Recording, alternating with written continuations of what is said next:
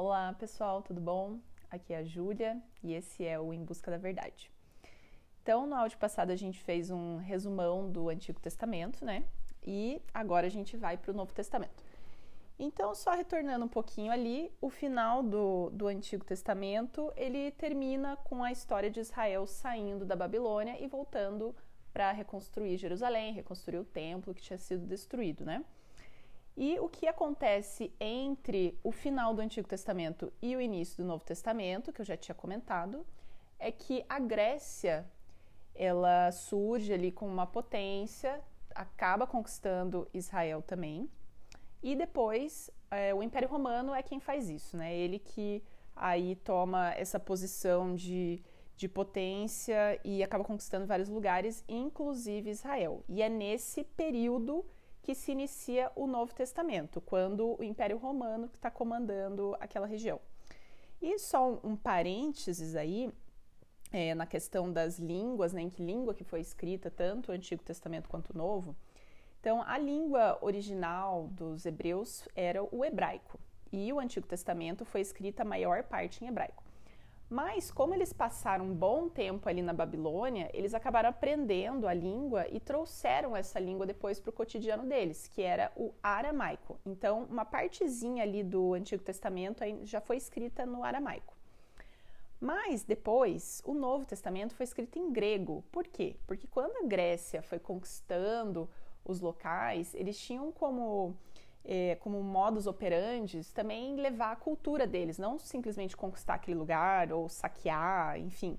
Eles levavam a cultura grega para aquele lugar, que inclusive foi um, um tema de muito conflito é, com os, os, hebreus ali, porque os hebreus tinham toda uma, uma cultura religiosa muito forte. Daí, quando a Grécia tentou trazer isso, a cultura deles, né, que ia totalmente contra todos os costumes de Israel, eles tiveram muito conflito ali. Mas uma coisa que permaneceu da Grécia foi a língua.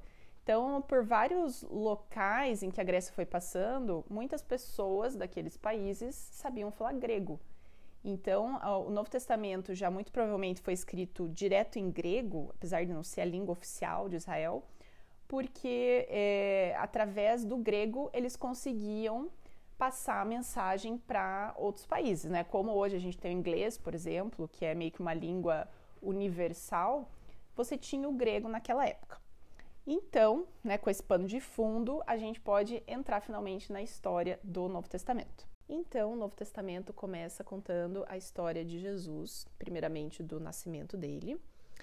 E José e Maria, que eram os pais terrenos dele, que viriam a ser os pais terrenos de Jesus, eles moravam em Nazaré, uma cidade ao norte de Israel, e eles estavam noivos, então eles não tinham casado ainda, mas já estava marcado esse casamento. E nesse momento, um anjo aparece para Maria e fala que ela ia ficar grávida. E ela né, questiona ali como que isso ia acontecer, porque ela nunca tinha estado com um homem. E o anjo explica que sim, iria acontecer, iria acontecer de uma maneira sobrenatural, ia ser uma obra do Espírito Santo, e que esse filho dela ia ser o Salvador. Então José, quando fica sabendo disso, é, que ela estava grávida, né? Pensa até em cancelar o casamento, porque, é, enfim, ele não entende ainda a situação, né? E só que ele vai, ali já mostra que ele é uma, uma pessoa muito boa, muito correta, porque ele pensou em fazer de uma maneira secreta, que, que não difamasse muito Maria, assim, porque se hoje já seria um escândalo, quanto mais naquela época, né? Uma mulher grávida antes de casar. E então, antes de, mas antes que ele pudesse fazer qualquer coisa, um anjo também aparece para ele e explica, né? Conta que realmente aquilo era obra de Deus e que esse filho que Maria estava esperando ia salvar o povo do pecado deles. Então, é, José entende a situação, o que estava acontecendo ali, que era uma, uma obra de Deus. E aí o Império Romano quer fazer um censo, ou seja, quer fazer uma contagem das pessoas, provavelmente para cobrar impostos, né? Porque o Império Romano, apesar de comandar ali, de ter conquistado Israel, ele dava certa liberdade para Israel. Então eles poderiam seguir os seus ritos religiosos, poderiam manter o seu costume, mas eles tinham que pagar impostos. Então, é, se inicia esse censo, essa contagem das pessoas, mas para fazer essa contagem, cada é, pessoa ali teria que voltar para sua cidade de origem. E a cidade de origem da família de José era Belém. Por quê? Porque ele era um descendente de Davi. E a cidade de Davi era Belém. E aí já mais uma profecia que se cumpre, tem várias profecias do Antigo Testamento que vão se cumprindo na vida de Jesus, e essa já é uma delas, que ele seria um descendente de Davi, porque José era descendente de Davi. Então, Maria engravida, e ela já está no estágio avançado da gravidez quando eles têm que fazer essa viagem de Nazaré para Belém, para participar do censo lá em Belém. Foi uma viagem longa, tem alguns lugares eu vi 100 quilômetros, outros 150 quilômetros, mas de qualquer maneira é bem cansativo para uma mulher grávida e principalmente numa época que não tem, você não tem ali meios de transporte modernos, né, para facilitar essa viagem. Então, eles chegam em Belém finalmente e a cidade está cheia, porque provavelmente outras pessoas também estavam voltando lá para participar do censo, né? Então, eles não, tinham, não tiveram onde ficar, não tinham um hotel, uma casa de um parente que eles pudessem é, parar. Eles tiveram que ficar numa estrebaria. E ali, numa estrebaria, um lugar é, rústico, simples, tal, é, possivelmente sujo, foi que Jesus, o Salvador, nasceu. No momento que Jesus nasce, alguns anjos já avisam pastores que estavam na região ali de que esse evento tinha acontecido. E aí, é, mais um parênteses, né, de pessoas que reconheceram Jesus e que foram avisadas por Deus de que Jesus tinha nascido. Então, por mais que muitas pessoas não reconheceram, os líderes religiosos não conheceram Jesus e, né, mais para frente da história a gente vai ver que perseguiram Jesus, inclusive, porque não entendiam quem que ele era. Muitas pessoas também tinham um relacionamento com Deus e foram avisadas por Deus quem que era Jesus e, e, seguiram ele, né? Então, esses pastores já são um primeiro exemplo de pessoas que reconheceram Jesus, que foram avisadas por Deus, né? Então, eles vão até onde Jesus está e contam para eles o que, que tinha acontecido, que anjos tinham aparecido para eles e, e contado sobre o nascimento de Jesus, e ali o adoram. E aí a gente tem a ideia também dos magos já indo lá no nascimento de Jesus visitar eles e dar presentes, né? Mas é, provavelmente não aconteceu exatamente no nascimento de Jesus essa visita. Né? Já vamos entender por quê. Então, põe essa, a história do mago ali de lado um pouquinho. E o próximo evento descrito na Bíblia é, provavelmente foi a apresentação de Jesus no templo. Então, era costume dos judeus, e até hoje é costume é, em muitas igrejas, né? Quando nasce a criança, você vai apresentar ela na igreja ou naquele tempo no templo, né? Que era onde eles tinham os, o, as cerimônias religiosas ali dos judeus. Então, Jesus tinha seis semanas quando ele foi apresentado no templo.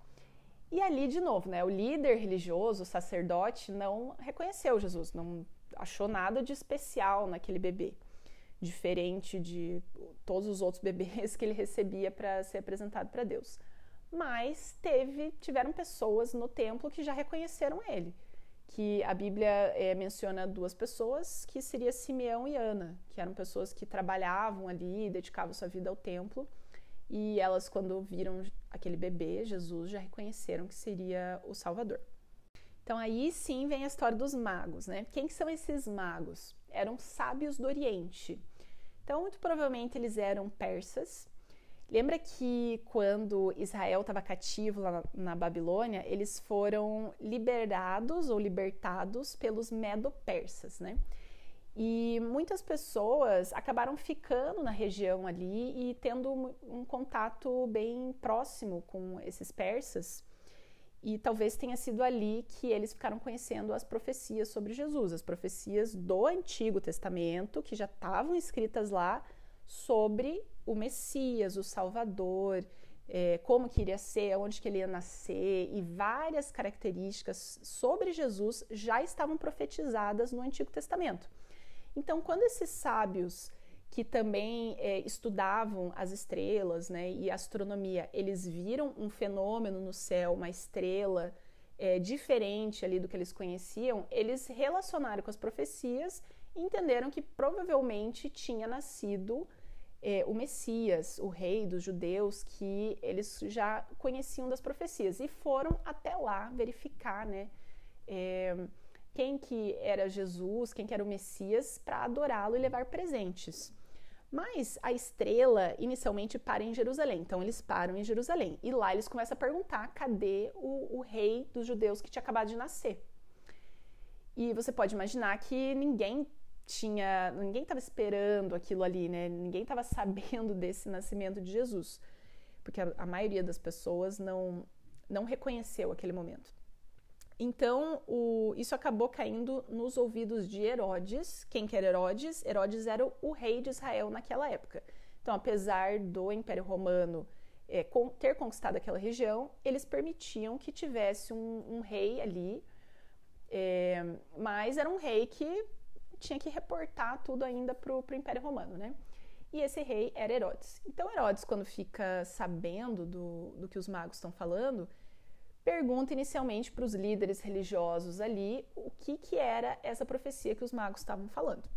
E os líderes falam: não, é, vai nascer o Messias, ele vai nascer na cidade de Belém. Então Herodes chama os magos, né, e fala para os magos: ó, quando vocês acharem o Messias, vocês me avisem que eu quero ir lá adorar ele também. E os magos, né, pessoas boas, inocentes, inicialmente acreditam em Herodes, que era isso, essa era a intenção dele realmente. Mas é claro que essa não era a intenção dele. Por quê? Porque o que, significa a palavra Messias ou Cristo? É, é ungido. E na história dos reis de Israel, sempre que surgia um rei novo, para você colocar ele como rei, ele era ungido né, um, um, pelo profeta ali da época ia lá ungir aquela pessoa, então agora ela era rei. Então, se, é, o Antigo Testamento dizendo que ia surgir esse ungido, esse rei, é, as pessoas entendiam que ia ser um, um rei realmente, um, um, líder político, uma pessoa que ia livrar talvez Israel do Império Romano, por exemplo. Porque, veja, Israel passou. Né, primeiro foi liberto do Egito, aí depois uh, ficou cativo na Babilônia aí depois os gregos, aí agora estavam com, com, o Império Romano ali no, no pescoço deles. Então, tudo que eles queriam ia ser um líder forte e como eles já tinham tido no passado, né, que finalmente ia livrar eles de uma vez por todas de tanta gente é, dominando eles. Então, um líder político. E quando Herodes vê isso, que ah, vai nascer o, o tal ungido, então quer dizer que eu vou perder o meu lugar, né? Então, deixa eu encontrar esse Cristo, esse Messias e me livrar dele. Essa foi a, a ideia de, de, Herodes quando ele ficou sabendo disso. Então, os magos daí vão, é, seguem, continuam seguindo aquela estrela e chegam finalmente até Jesus e ali adoram a Jesus e dão presentes. Eles dão três presentes, por isso que a gente imagina que são três magos, mas na verdade a Bíblia não fala quantos magos que tinham lá. Só falam que são três presentes.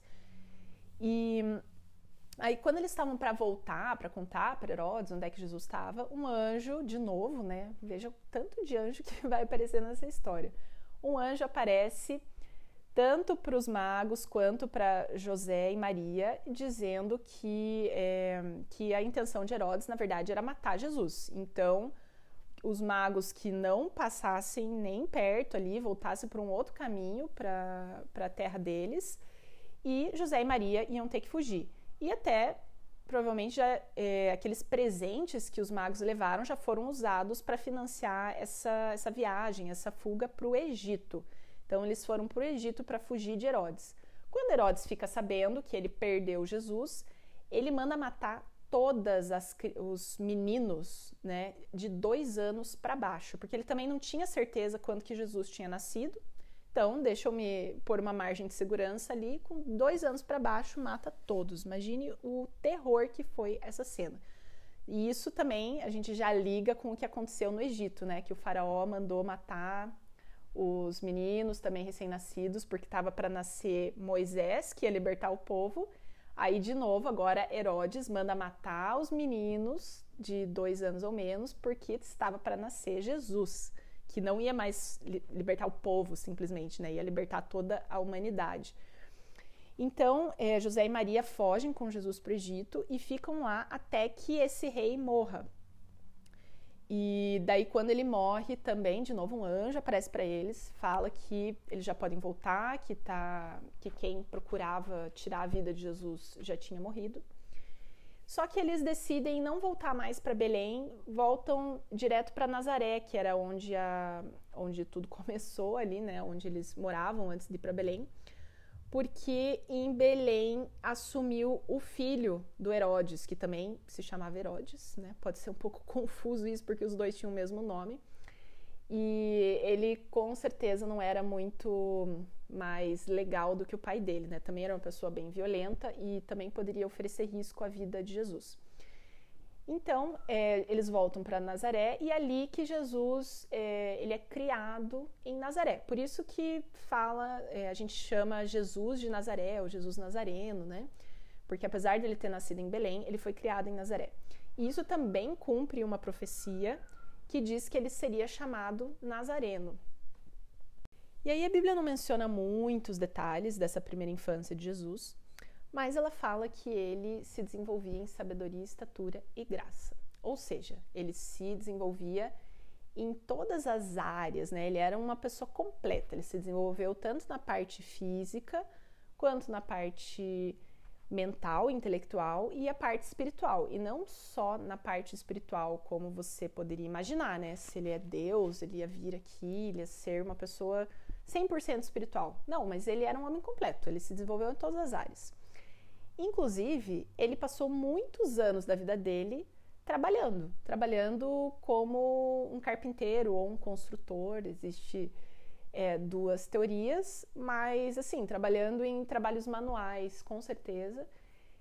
E ele passou mais tempo da vida dele trabalhando nisso até do que na, no ministério dele, né? Que foi só no, no final da vida dele. Então, isso eu acho um detalhe super interessante e que dá exemplo para gente, né? Como é importante, sim, o nosso trabalho e a gente ter um, um equilíbrio em todas as áreas da nossa vida, né? Inclusive, a vida de Jesus, ela é um exemplo para gente em tudo. Muitas coisas Jesus fez para dar exemplo para gente, para gente olhar para ele, né? É, ter ele como um, um ideal de uma vida perfeita que a gente sempre deve perseguir.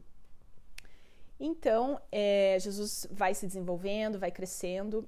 E uma história que conta na Bíblia da infância dele é que quando era Páscoa, os pais deles e Jesus também foram para Jerusalém para é, celebrar a Páscoa, que era um feriado muito importante para os judeus. E aí você pode me perguntar também, mas a Páscoa, como assim? Se Páscoa é o feriado que a gente celebra a morte de Jesus, e ele era uma criança ainda nessa época. Bem, é que a Páscoa, na verdade, ela se originou para comemorar a saída do povo judeu do Egito, né, o êxodo, quando eles foram libertos lá do Egito. Depois, né, que como Jesus morreu também durante o feriado da Páscoa, é que hoje a gente comemora esse, esse feriado como sendo uma, uma lembrança da morte de Jesus.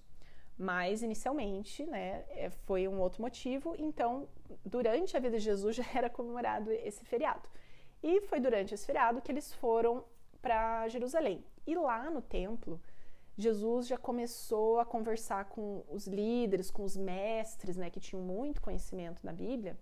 E ele demonstrou que ele tinha um conhecimento e uma compreensão melhor do que as pessoas que estavam ensinando ali. Isso ele ainda sendo uma criança.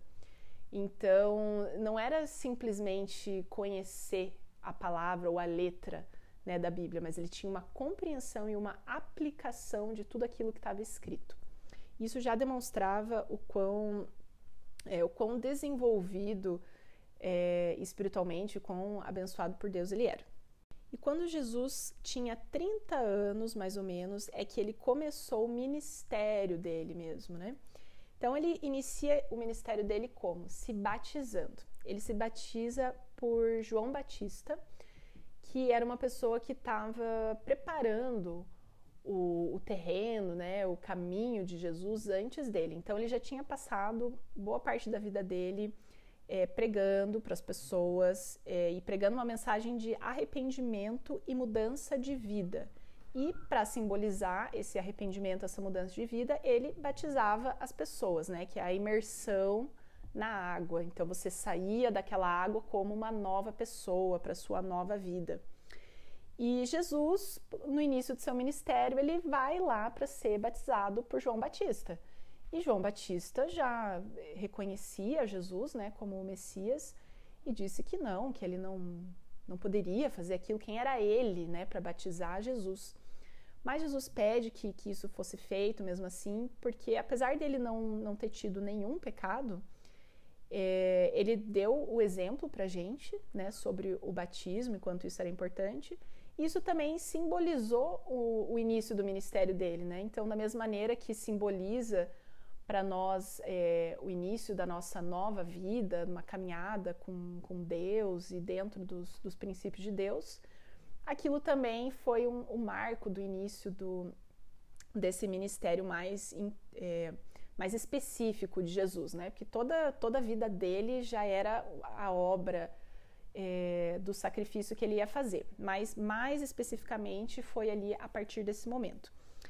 Então, depois que ele sai do batismo, ele já vai direto para o deserto. E no deserto ele passa 40 dias em jejum. Depois de 40 dias em jejum, Satanás começa a tentar Jesus. Né? Tenta de várias maneiras diferentes, porque ele queria que Jesus pecasse. Porque no momento que Jesus pecasse, é toda a missão que Jesus estava fazendo ali na terra ia ia ser invalidada, né? Ele ia invalidar o, o, trabalho de Jesus e também o plano de salvação, né? Que também vamos conversar e detalhar mais isso para frente. Então, Satanás quer de toda maneira tentar fazer com que Jesus pecasse. E aí vem mais um dos grandes exemplos da vida de Jesus para gente, que quando Satanás eh, fazia uma tentação, propunha alguma coisa para Jesus, ele respondia com uma passagem da Bíblia.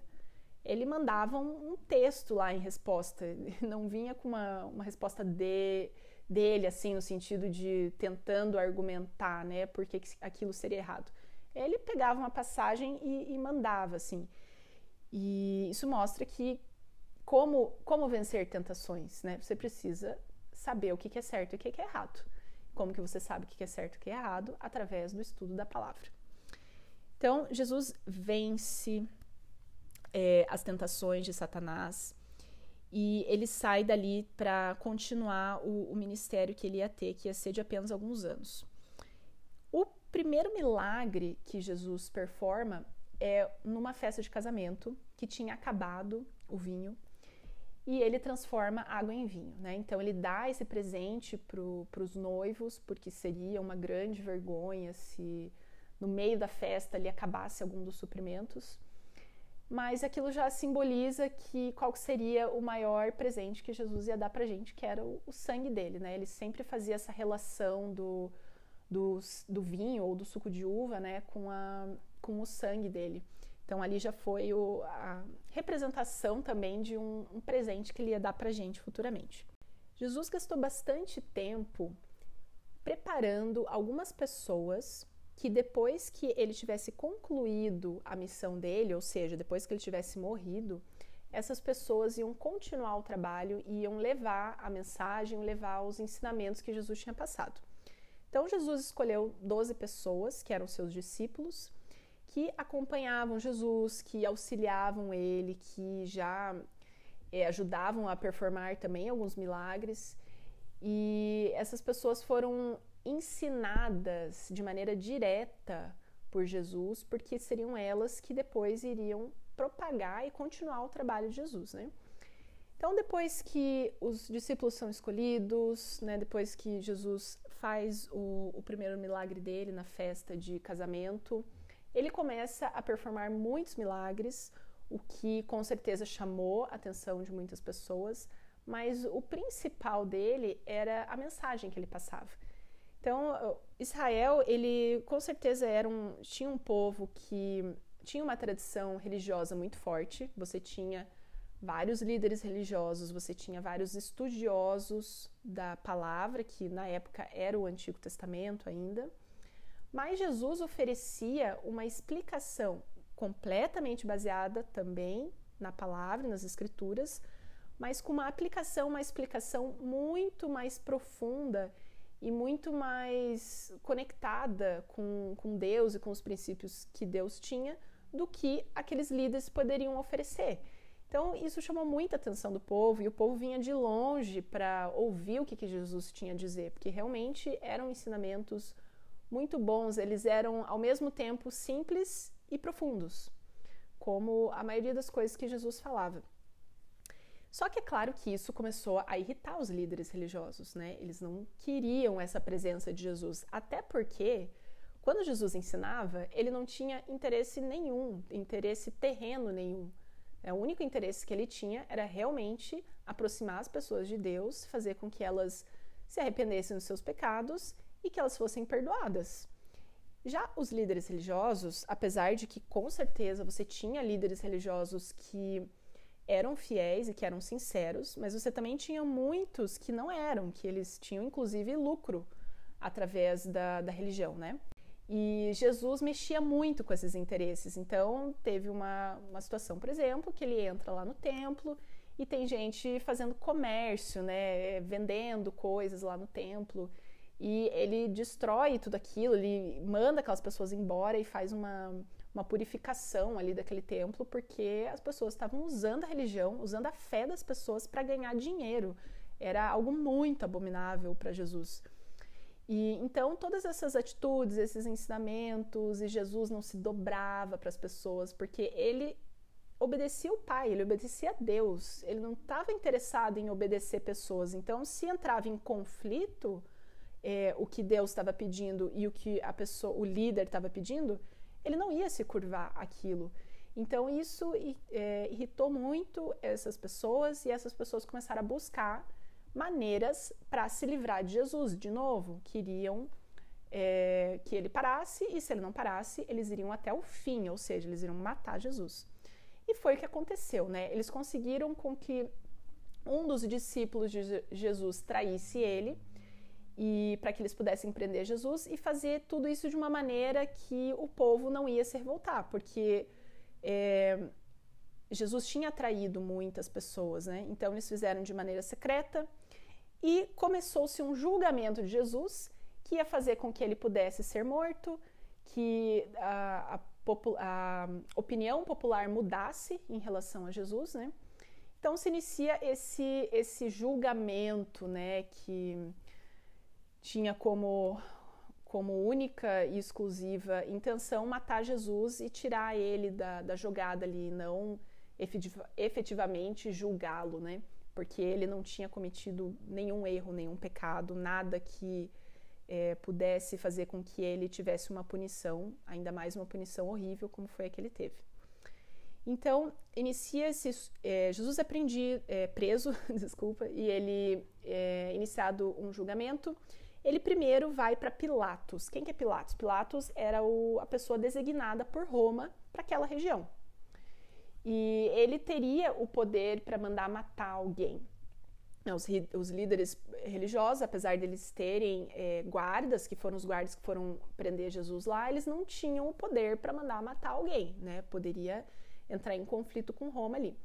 Então, eles vão até Pilatos e falam que, ah, através da, ah, das, dos costumes e da religião deles ali, eles precisavam matar Jesus. Jesus era culpado. E Pilatos não consegue encontrar um motivo por qual eles querem matar Jesus, porque obviamente eles não tinham nenhum motivo. Mas eles insistem, insistem e Pilatos não quer se envolver, né? Ele não quer também que a situação fique ruim para ele, né? E dizer simplesmente não, Jesus não é culpado. Então ele tem uma ideia, fala: "Não, deixa eu mandar para o Herodes, né? Agora é o Herodes, lembra que eu falei que é o mesmo nome, o pai e o filho, né? Então é o filho. E por que, que ele manda lá? Porque o Herodes exatamente estava. É, ele liderava a região onde Jesus tinha nascido, que era Belém, né? É, a região ali onde ficava a cidade de Belém.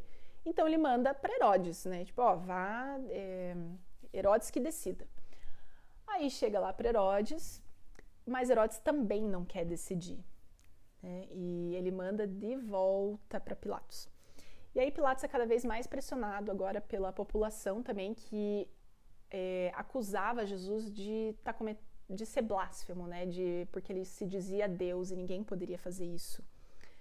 E lembra que a população estava com aquela ideia de um Messias político, né? Não alguém que ia ser Deus e cujo reino seria nos céus. Então você veja que Jesus muitas vezes nos ensinamentos dele tenta mostrar o qual que era o reino dele, que não era esse reino que as pessoas estavam esperando, não era ah, vou, vou te livrar aqui do Império Romano. Não, vou te livrar do jugo do pecado, né? O meu reino é no céu, o meu reino é assim, o meu reino é assado. Ele explicava muitas vezes como que ia ser esse reino, que era bem diferente do que as pessoas estavam esperando. Então, quando ele é, quando as, as pessoas é, ouvem Jesus dizendo que ele é Deus, né, é, elas entendem que isso seria uma blasfêmia, porque você não poderia dizer que era Deus, então esse é, seria o, o, pecado pelo qual Jesus teria que morrer. Então Pilatos, de novo, ele não quer se envolver, né, ele tenta sair pela tangente, e só que daí a maneira que ele é pressionado é que eles falam assim, olha, Jesus está se dizendo que ele é rei. E qualquer um que comece a se declarar rei aqui é inimigo do imperador. Aí pegou no ponto fraco do Pilatos, né? Porque ele poderia ter problemas com o imperador de Roma, com uma, uma revolução ali, essa pessoa se dizendo rei, ele já tem alguns seguidores, ele pode fazer uma revolução popular. Então, peraí, agora mexeu no, no ponto fraco de Pilatos. Aí Pilatos tem aquela é, famosa é, cena, né, que ele diz que ele lava as mãos, então, né, que até hoje a gente usa essa, essa expressão, eu lavo as mãos, ou seja, não é problema meu mais. Vocês façam o que quiser e tomem a, a responsabilidade da morte desse homem inocente aqui. Só que é claro que Pilatos, é, você não tem como lavar as mãos numa situação dessa, né? Todo mundo teve responsabilidade ali, inclusive Pilatos. Então ele entrega Jesus e ele vai é, ser então crucificado. Então Jesus é cruelmente crucificado. É uma cena que a gente conhece, né? Já viu em imagens ou já imaginou isso através da leitura da Bíblia. E quando ele finalmente morre, é, algum, muitos fenômenos sobrenaturais acontecem, né? É, terremotos, o dia fica escuro. E uma coisa que acontece também, que é muito importante saber, é que o véu, um véu no templo que separava duas áreas é rasgado. E isso tem uma, é um símbolo muito grande de que algo tinha mudado ali no, no, nas cerimônias religiosas dos judeus. Então, também mais um tema, mais um tópico para o futuro, né? Mas só adiantando um pouquinho, você tinha todas aquelas cerimônias religiosas porque elas apontavam para Jesus, apontavam para um sacrifício que ia acontecer um dia é, através de Jesus. Então, quando Jesus morre e aquele véu que era separava um, um espaço que era hiper sagrado, que ninguém poderia entrar ali, é, a não ser o sumo sacerdote em momentos especiais, quando isso acontece, mostra que tudo aquilo não era mais necessário, porque o sacrifício perfeito já tinha sido feito, que era Jesus. Então, o corpo de Jesus é colocado num sepulcro, eles esperam o sábado para poder é, mexer com o corpo ali, né, para poder efetivamente sepultá-lo. Mas quando eles voltam no domingo para é, arrumar o corpo de Jesus e sepultar ele da maneira correta que eles queriam, Jesus não estava lá, o corpo não estava lá, porque ele tinha ressuscitado. Então, Jesus ressuscita e aparece para muitas pessoas, inclusive para os discípulos, é, encoraja eles e conversa muito com eles ali, talvez diz como que seriam os próximos eventos, né? E depois disso ascende aos céus. E aí agora os discípulos é quem continuam esses ensinamentos, essa jornada de Jesus, né? Eles recebem o Espírito Santo, que Jesus promete que ele iria subir aos céus, mas ele iria mandar ajuda, né? Ele ia mandar alguém que ia orientar da mesma maneira que ele tinha orientado os discípulos é, o Espírito Santo agora é quem iria orientá-los, né? E continua até hoje, até os nossos dias, é o Espírito Santo que nos orienta. Então, os discípulos recebem o Espírito Santo e daí eles estão super encorajados, super animados para começar a levar essa mensagem inicialmente para os judeus e depois também para fora, né, para os outros países. E daí lembra que o grego era a língua, é, aquela língua universal, né, que pessoas de diferentes países falavam grego. Então isso foi muito importante na história para que a mensagem pudesse ser levada de um país para outro, que foi o que os discípulos faziam. E daí os discípulos começaram a abrir igrejas, igrejas cristãs, que agora então acreditavam em Cristo, né? E eles abriram essas igrejas em várias cidades. E quando os, ah, os membros novos, recém-convertidos e batizados tinham dúvidas, os discípulos escreviam cartas para essas igrejas, né? Falando: olha, isso aqui que você fez não não faça mais isso porque né, não é como Deus quer que você haja, é, tenha, preste atenção nisso aqui, dava orientações realmente de como que deveria ser a, a vida deles de acordo com o que Deus queria, de acordo com os mandamentos de Deus. E essas cartas, algumas delas também entraram no cânon bíblico, né? O cânon bíblico o que é? É quais livros que são reunidos na Bíblia. Então você tem o livro de Romanos, por exemplo. Na verdade, é uma carta aos romanos, que é uma carta para a igreja que estava em Roma. E então você tem essas cartas que também são muito interessantes, com vários conselhos e recomendações. E os discípulos, ao fazer isso, eles também foram suscitando eh, alguns problemas para eles, né? Vários líderes das regiões também queriam tirar eles da jogada. Como eles mataram Jesus, começaram a perseguir agora os discípulos. E eles é, realmente foram perseguidos, presos, alguns foram mortos. E um dos discípulos, quando ele estava na prisão, ele teve visões do que, que iria acontecer dali para frente, né? Até a volta de Jesus. Então Jesus ia retornar, Jesus já tinha prometido isso para eles. E esse discípulo ele teve visões do como que seriam esses eventos até esse esse retorno de Jesus. E isso então é descrito no livro de Apocalipse, que é o último livro que encerra a Bíblia. E esse foi o resumo do Novo Testamento e que se a gente juntar também com o resumo do Antigo Testamento, a gente pode notar uma história em comum que vai passando através de todos esses milênios é, que a Bíblia descreve, que é um mundo que foi criado por Deus perfeito e ele caiu, né? ele começou a pecar, ele começou a entrar em erro. E esse erro trouxe muitas consequências ruins, sendo a pior das consequências a morte. Então, Deus faz um plano, um plano ao qual muitas vezes é chamado plano de salvação, por quê? Porque vai salvar as pessoas, né, nós que estamos aqui agora envolvidos com todos esses problemas que foram causados pelo pecado. E esse plano é colocado em prática ao longo da história, né? Primeiro com o povo de Israel, aí depois com Jesus vindo e é, sendo o sacrifício que iria é, consumar o plano da salvação. E depois os discípulos, né, e todos nós é, ajudando a levar essa mensagem, também participando do plano de salvação, até a vinda de Jesus que põe um fim no pecado e nós voltamos agora àquele mundo inicial perfeito que Jesus tinha, é, Jesus e Deus tinham imaginado inicialmente para nós, né? Então, essa é basicamente a, a, temática da Bíblia e daqui para frente a gente vai falar mais especificamente de vários temas. E eu espero que vocês tenham gostado e até a próxima.